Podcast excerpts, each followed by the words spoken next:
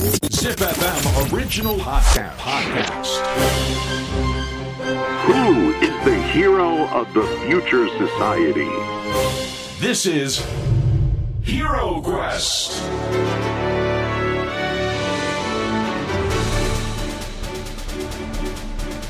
ナビゲーターの杉原杏里です小林玲奈です ZIPFM オリジナルポッドキャストヒーロークエストこのプログラムは社会の課題を解決し豊かな未来をデザインするヒーローを探す聞く冒険プログラムです。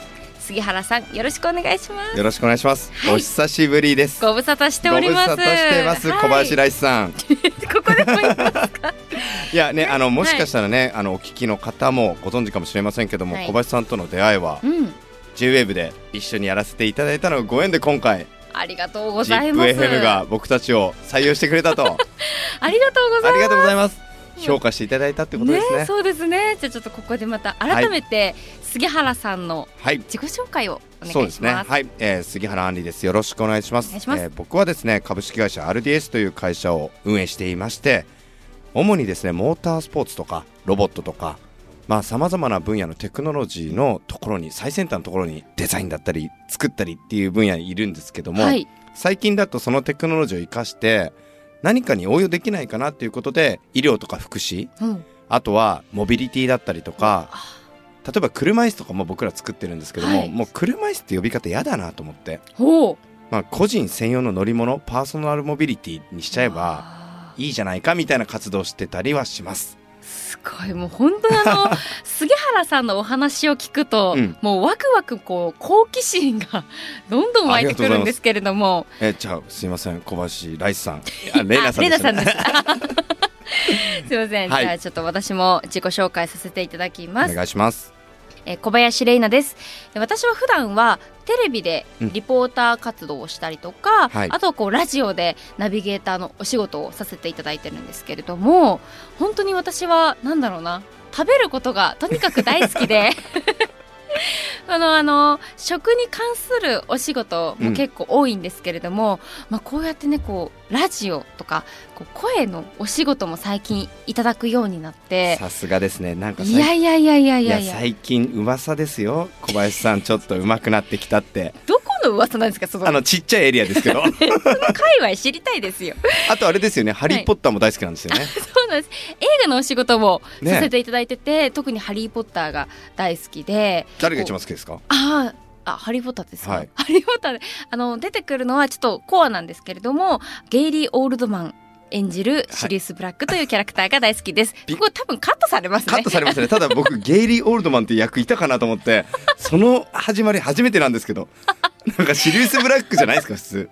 ゲイリー・オールドマン演じそうですね。シリウス・ブラックという役が大好きなんですけどそうなんです、はい。映画のお仕事もいろいろさせていただいてて。いやもう多岐にわたる活躍でよくはい。テレビで拝見してますよ、ありがとうございます、ね本当はい。い、つも元気いっぱいで この今回のヒーロークエストも元気いっぱいでいろいろクリアしてくれるのかなっていう。そうですね。もう本当にあの知りたいことが多すぎるので、うん。この番組を通していろいろと学んでいけたらなと思っております。あと一点はい。僕ちょっと今日初めてじゃないですか、はい。小林さんにしますか？それともレイナさんにしますか？うわこれどうしよう。あ悩みますね。悩みますよね。じゃあ僕は、はい。じゃあレイナさんでいきますんで。私あアンリで大丈夫です。アンリさんでいいですか、はい、ただ僕たまにライスって呼んじゃうかもしれないですけど。R なんでいいし初めて聞いた人多分戸惑いますよ。誰？ってなりますかすっごいお米来るかもしれないですよ。ああそれありがたいですね。ありがたいですね。それありがたいです。じゃああのレイナさんで。はいアンリさんで、はいよろしくお願いします。お願いいたしますヒーロークエストは杉原杏里さんが編集長を務めるウェブメディアヒーロー X とタッグを組んでこれからの未来の社会をデザインするヒントをお届けしていきます。あのヒーロー X っていうメディアを僕2017年に創刊したんですけども、はいこちらってなんか世界にさまざまなヒーローっているなと僕思ったんですよ。うん、例えば医療だったり福祉スポーツだったりテクノロジー、デザインだったりさまざまな分野で何か課題を解決しようとしてる人たちがいて、うん。でも決してたくさんその何ですかね注目を浴びてるわけでもなくはい、でもそういう人たちがいるからこそ僕らの生活って成り立ってるよねっていうのを僕はちょっと注目してはい、そういうメディアを立ち上げたんですよ。うん、でもう本当に今まで対談だけでももう200名近い方が出てくれたりとえか、ー。もう取材だけでも多くの人たちにいろいろとご協力いただいて、はい。で今回はこの ZIPFM ヒーロークエストとヒーロー X がタッグを組んでですね本当に課題解決してみようじゃないかと。もう某 RPG のはい。感じで仲間をどんどん増やしていって そうですね。であの某 RPG はうん。いろんな役職とかはい。あるじゃないですか、ありますね。職業が。はい。まあ僕がじゃあ仮に勇者だとしたらほレイナちゃんが何になります？えー、なんだろとりあえずなんか二人だとすぐ死んじゃいそうなんです。僧侶とか呼んどきますか？そうです、ザオリクとか欲しいですもんね。う欲しいです欲しいバレちゃいましたね。はい。まあそういうメディアを僕はやらせていただいているんですけども、うん。なので今回の ZIPFM では、うん。まあいろいろなものをですね解決していきたいなっていう形ではい。進みたいと思います、そうですね。じゃあまずですね、はい。私たちが取り組むミッションなんですが今の社会が抱える課題そして問題をピックアップしますそしてその問題が解決されなかった場合の未来と向き合います。そしてその問題を解決するべく技術の開発プラットフォームの構築また分析を行う開発者や起業家エンジニアを見つけます。で私たちはそんな彼らをヒーローと呼ばせていただきます。すごいですね。すごいですね。レナちゃんこれすごいですよ。もうなんかプラットフォームのところから、い。なんかすごい難しい番組に聞こえましたけどそういうわけではないんですよね。そういうわけではないです。本当にあの未来をうん。こう作っていくヒーローを一緒にこう皆さんと探していって。いいなあそういう感じで抑えていくんですね。さすがです。腕上げましたね。いやいやいやいやこれ怖いななんかいろいろ評価されそうだな。いやでもこれ僕今あの課題とか問題っていう話があったじゃないですか、これって僕日本語の持っている意味の強さっていうのが逆に逆効果になってしまってるんじゃないかなと思っていて。おというのは？課題って聞くとはい。大きくないですか？なんか。でもね構えてしまいます。構えますよね、はい。だけどこれって実は皆さんの生活の身の回りにあるはい。ことをより良くするっていう話なんですよね。おお紐解いていくと。はい。だからもっとなんか言葉を僕ら作っていくかもしれないですよね。社会課題っていうなんか難しい四文字熟語ではなくて、はい。もっと違う形でゲームとか、はい。なんていうんですか一面クリアとか二面クリアみたいな。なるほど。そのぐらいのこのまあ楽しんでじゃないですけれども未来へのこの構築の過程を楽しんでそクリアしていうく。なんかレベル40ないのに、うんうんうん。なんかレベル40の敵対面したら絶対勝てないじゃないですか。絶対勝てないですよ、まずは僕らスライムからいきましょう。なるほど。わかりました。スライムからのスタートですね。スライムから。はい。未来の社会を創造するヒーローを探すヒーロークエスト。皆さんも一緒にこの冒険の旅に出ましょう。ということでいいでしょうかアリさん。はい。えっ、と、皆さんもヒーローということで一緒にねこのポッドキャストを通じてうん。どしどし皆さんの周りの一面二面というステージをですね共有していただけたら一緒にそれをクエストしていけるんではないかなという番組になってると思います。はい。ヒーロークエスト。まずは今回私たちが向き合うタスク課題について考えます。難しいところから入りましたね、そうなんですよね。早最近うん。あったことで言うとまたやはり福島の方で地震があったじゃないですか、ありましたね。やはり2011年からおよそ11年経ってまたあのぐらいのサイズの地震が来て一体僕たちはこの11年間どれだけアップデートしたのかなっていう答え合わせだったような気がするんですよ。うん。で未だにやはり災害が起きて苦しんでる方たちもいらっしゃる中で実際どうですか？レイナちゃんは。あの時から少し何か震災へのアップデートって自分自身で行いましたか？そうですね。あのそれこそ11年前はい。のあの時は、避難グッズだったりとか、自分がこういう立場になった時に、はい。どうやって逃げるかもうそのルートすらもう分からなかったんですけれどもわからなかったですよね。はい、どこに逃げていいかもわからない状態だったんですけれども今回はまあ大きな地震が起きた時にまず準備していたうん。その防災グッズをうん。すぐに手に取って、偉い。でもうちゃんとこう非常階段とか、うん。こう逃げられるその小学校とかも確認してあったので割と冷静に行動は。結構がっちりしてますね。ちゃんとしてますね。そうなんですよ。素晴らしいですね。私あの実は猫も飼っていまして、はい。だからこそこう守るものがあるとよりこう確かに。あの準備はしなきゃいけないなと思って。だって猫ちゃんもはい、なんかペットって言わないですよね。家族ですからね、そうなんですよ。そうなってくると一緒に逃げていかなければいけないし、い、やわかる。すごいわかります。そうですね。ただまあその、まあ、全部できたかというとそういうわけでもないので、まだまだその課題というか自分自身のあでも一つずつねステップバイステップだと思うんですけども、はい。まあ、今回僕らその災害というものに改めて、うんうん。まあ、向き合うこととなりましたけども日本ってやはり災害大国なんですよね。そうですね。地震もしっかり。そうですね。台風もそうですし、ね。いろんなことがある中で僕らが世界の中でもうリーダーシップを取って、その災害に対して防災に対してアップデートするべきだと思うんですよ。おお。例えば非常時の時には四輪はい。要は車とかで通れなくなったりするんですよね。確かに道が。道が塞がっちゃったりとか。でもその時ってバイクだったらはい。通れたりするんですよ。なるほど。だけどもその災害時のバイクの使用とか、はい。それについての法律とかいろいろ条例とかいろいろあるので、はいその時にどういうふうに僕たちは臨機応変に対応するかとか。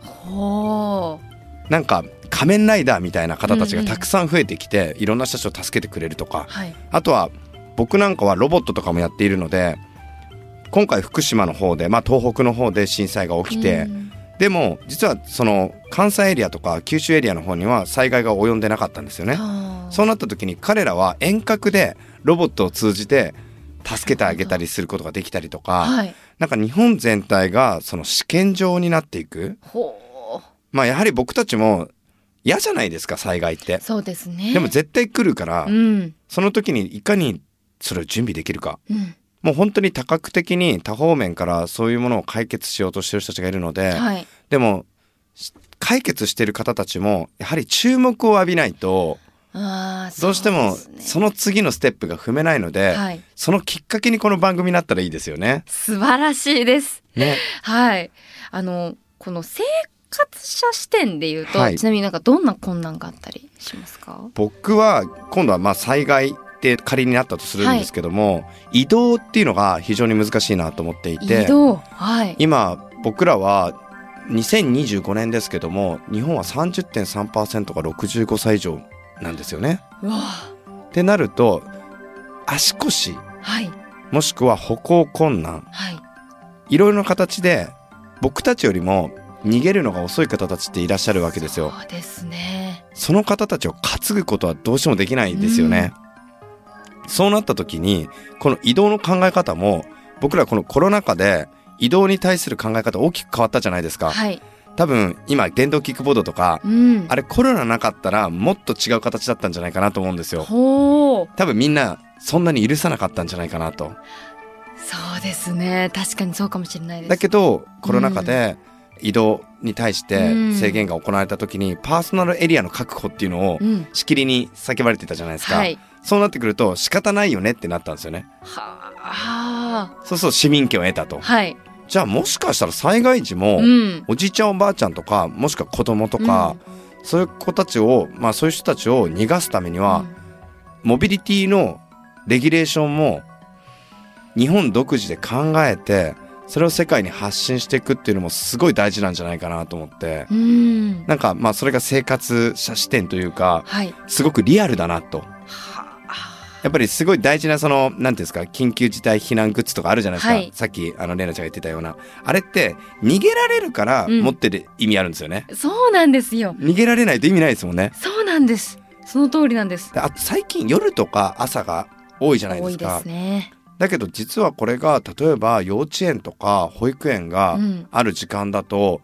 あの街中で見たことありません ?56 人の子供たちが乗ってる。あのあのベビーカーの。大きいベビーカーみたいな、あれって実は1960年70年ぐらいから大幅なアップデートされてないんですよ。えそうなんですか？そうなんですよ。で僕これ調べたんですけど、はい。まあ調べたというか研究したんですけど、はい、人間工学的に今市販されている多くのあの幼児用カートって僕ら呼んでるんですけども、はい。だいたい身長150センチの人が一番最適なポジションなんですよあれ。えー、そうなんですか？はい、女性が多い現場じゃないですか、はい職場じゃないですかそう20代から50代の日本人女性の平均身長って大体158センチぐらいなんですよねえーだから一気に伸びてるんですよすね。そうなってくるとまたちょっと力の加え方が工学的に違うよねっていうのを全部僕らやってこれ実はあのグッドデザイン賞取ったんですけど、はい。すごい。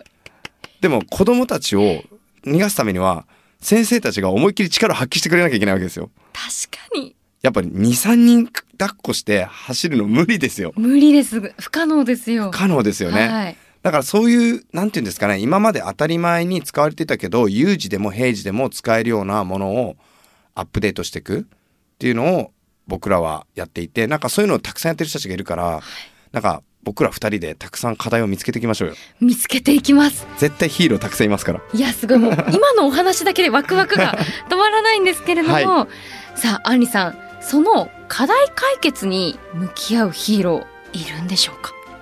いません。いや嘘です。焦っちゃった。います いますもうで今回はですね、ちょっと面白い方をお呼びしていてえ？森脇みどりさんという方なんですけども女性ではい。なんとモータースポーツ業界にバリバリ入っている方っていう。女性で、はい。これすごく珍しいんですね。多分今度ですねはい。あのゲストで来ていただいた時にはいお話ししていただけると思うんですけども、はい。本当に珍しいんですよ。これはちょっといろんなお話伺いたいですね。そうですねで、はい彼女は今、えーみどりさんはですね世界スーパーバイクという、えーバイクのレースで今オーナーとしてチームオーナーとして戦っていますのでそういうところも聞けたらなとあとはよくモータースポーツが社会にもたらす影響っていうので、結構ネガティブな報道って多かったりするんですよね、はい。CO2 の問題だったりとうかでも実はそれって間違った解釈でしてはい。レースって少ない燃料ですごいパワーを出さなきゃいけないわけですよほたくさん燃料積んでたら重すぎてお遅いんですよう。なるほど。だから世界の最高峰のエコレースが実は F1 だったりとか MotoGP 世界スーパーバイクとかなんですよねじゃあもう本当誤解っていうか。そうなんですよそうだったんですね。そう次回たっぷりとお話伺いたいなと思います。はい。聞く冒険プログラムヒーロークエスト。次回はモータースポーツが作る未来の社会変への冒険に向けて出発です。Hero Quest.